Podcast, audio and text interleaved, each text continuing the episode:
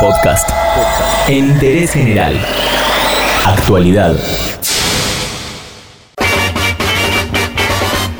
Todos los días la sube es noticia, por lo menos para los usuarios, por lo rápido que se agota su saldo. Sin embargo, ahora también es noticia por la falta de controles de su sistema de funcionamiento. En interés general te contamos cómo funciona la sube después de que pagas el boleto. El sistema único de boleto electrónico, más conocido como SUBE, obviamente por la tarjeta, se implementó en Argentina a partir del año 2011 y permite a cada usuario, con su respectiva tarjeta, abonar los viajes en colectivos, subtes, trenes y desde enero de 2019 también se incorporó el sistema de lanchas de pasajeros en el delta del Tigre. Pero, ¿tan vieja es la SUBE? El sistema tal vez sí, pero la tarjeta no tanto si se tiene en cuenta que recién en 2016 pasó a ser el único método de pago posible. La tarjeta SUBE tiene parientes dentro de Argentina, Rosario, Córdoba, Mendoza, Corrientes, Posadas, Resistencia, Salta, San Miguel de Tucumán, Mar del Plata o Bahía Blanca tienen sistemas similares y en el exterior por supuesto que también los hay, Londres, París, Madrid, Hong Kong, Seúl, Río de Janeiro, San Pablo, Bogotá, Santiago de Chile o Montevideo.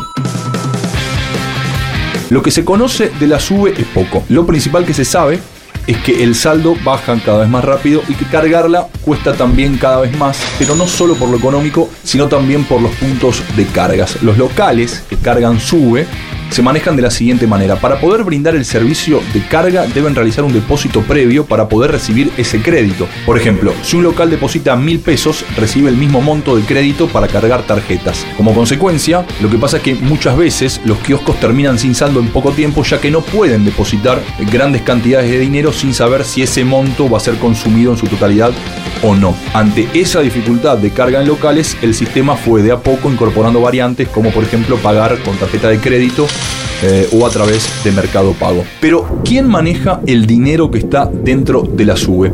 Lo primero que hay que aclarar sobre el Sistema Único de Boleto Electrónico es que es gestionado por tres instituciones. El Ministerio de Transporte, por un lado, Nación Servicios Sociedad Anónima, por otro, y la Comisión Nacional de Regulación de Transporte, conocida por sus siglas como la CNR. Por otro lado está el circuito del dinero. En primer lugar está la carga y uso de crédito por parte de los usuarios, las liquidaciones que hacen las empresas de transporte y por último el cálculo de los subsidios que otorga el Estado y en medio de todo esto están las comisiones, los ingresos por tarifas y las compensaciones. En estos últimos dos puntos, el de las liquidaciones y el cálculo de los subsidios, es donde aparecen los mayores problemas o los que serían verdaderamente los más graves, más allá de la dificultad de cargar saldo y lo rápido que se acaba. Recientemente, la Auditoría General de la Nación, que es el organismo que asiste técnicamente al Congreso de la Nación en el control de las cuentas del sector público, aprobó un informe justamente sobre la gestión informática del Sistema Único de Boleto Electrónico, que como dijimos se las reparten entre tres organismos. Recordamos el Ministerio de Transporte, Nación Servicio Sociedad Anónima y la Comisión Nacional de Regulación del Transporte. Los auditores generales pusieron la lupa en esos organismos y la gestión del sistema entre 2015 y 2017 encontraron algunas fallas en el manejo informático. Lo primero que se observó es que los sistemas que tienen los organismos en cuestión no están integrados entre sí y encima, en algunas instancias, se recurre a controles hechos a mano, situación que aumenta el riesgo de error. Todo eso en marco de un sistema que no cuenta con mecanismos de control interno, justamente para detectar y evitar errores. Por otro lado, también se alertó que la transferencia de datos entre los organismos no está automatizada y que para esa tarea se utilizan algunas planillas convencionales que tienen medidas de seguridad pero insuficientes.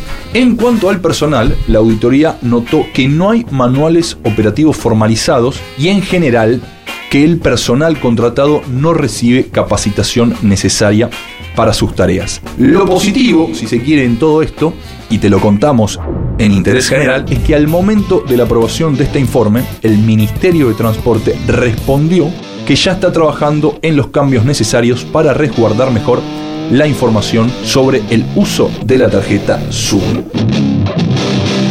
En Entérate de esto y muchas cosas más y muchas cosas más en interésgeneral.com.ar.